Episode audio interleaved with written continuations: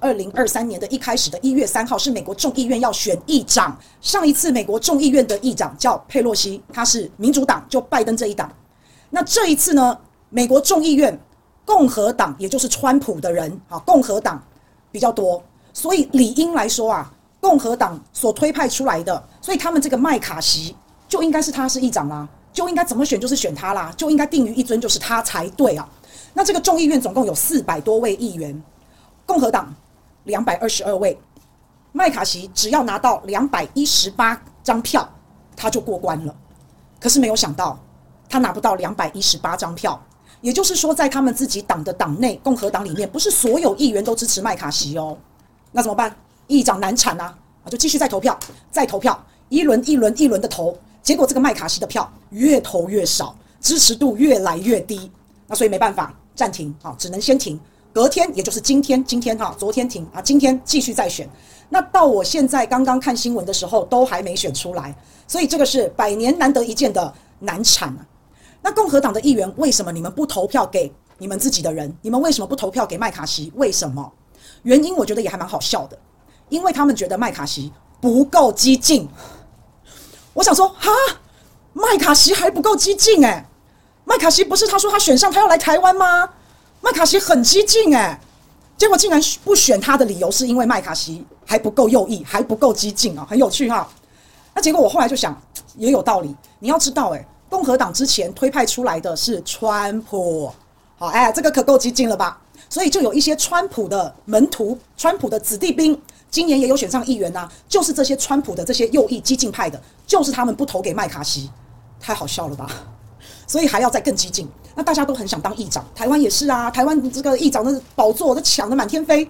那虽然我们也不知道当议长有什么好处啦，台面上你可以看到的就是议议长他是有 power 的啊，然后他要受人三分尊敬的，然后你到国会里面啊，这些政府的官员、总统啊敬你三分，是不是？然后在你决议的时候啊，定案的时候有那个小锤子一锤定音，啪这样一打。爽快是吧？好，那反正私下的我们就不知道了。好，我们就不知道了。好，反正呢、本来大家都以为现在共和党是多数人多数党，那共和党所推出的麦卡锡应该就可以当选。结果没有想到呢，他还不够激进，所以他们自己党党内那种很激进的右派，川普的子弟兵就很极端的那些，哎，就不不投给他啊，就这样，因为他们觉得除了麦卡锡不够激进之外，他们觉得麦卡锡不够正宗，因为麦卡锡以前呢没有支持川普，虽然跟川普是同一个党派。但是麦卡锡很多事情他是不支持川普的，也就是说，川普的这些门徒、这些议员们，好，这些川粉议员们，他们也不信任麦卡锡。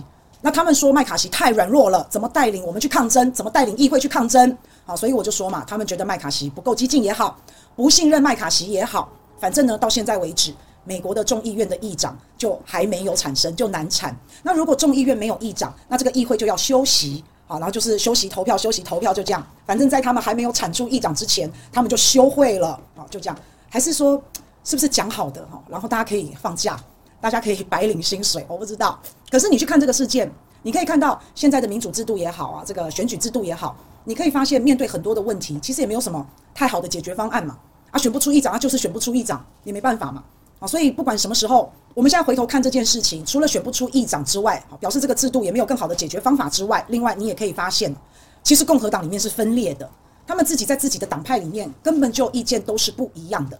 那一个分裂的共和党，不要忘记明年就要选举，所以一个分裂的共和党以后川普还想要角逐，那共和党要怎么赢，是吧？那共和党不一定会赢，又分裂，也不代表民主党就会赢，因为这年头大家都爱内斗嘛，是吧？那从他们这个议会呢来看，整个美国社会其实美国社会也是在分裂的。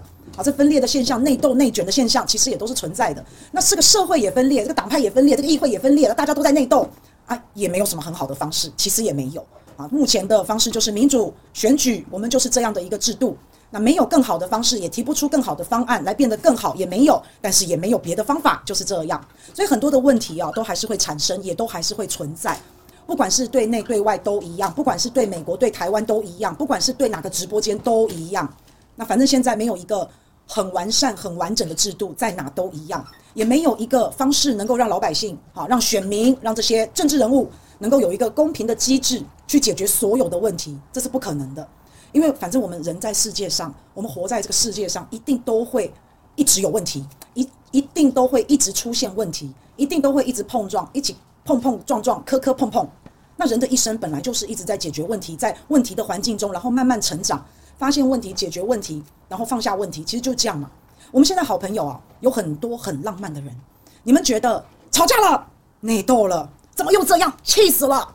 我看你会后悔哦，啊，因为但看你心脏要够大哦，是不是？这个叫做正常，好不好？什么叫做哎，又来了？我跟你说，你如果这么浪漫的话，你你真的怎么可能没有问题嘛？怎么可能没有事情嘛？不可能嘛？那只不过我们会变得更会解决问题，更会处理问题，然后更成长，就是这样嘛。我们三年前打勾鼠的心境跟现在又完全不一样了。我们现在面对任何的人事物，是不是都可以比较平静的看待？如果你在现在还很有情绪的、很入戏的在看这些直播，不是说不行啊，好，只是说你就不要让你自己那么的，你知道，你来我们这边，你总是要学习点东西嘛。你看八卦、听八卦也好。好，你学习到处理事情的态度也好，你听到国际也好，你学习到诶，现在可以平心静气的处理问题，不管怎么样，都能学习到嘛。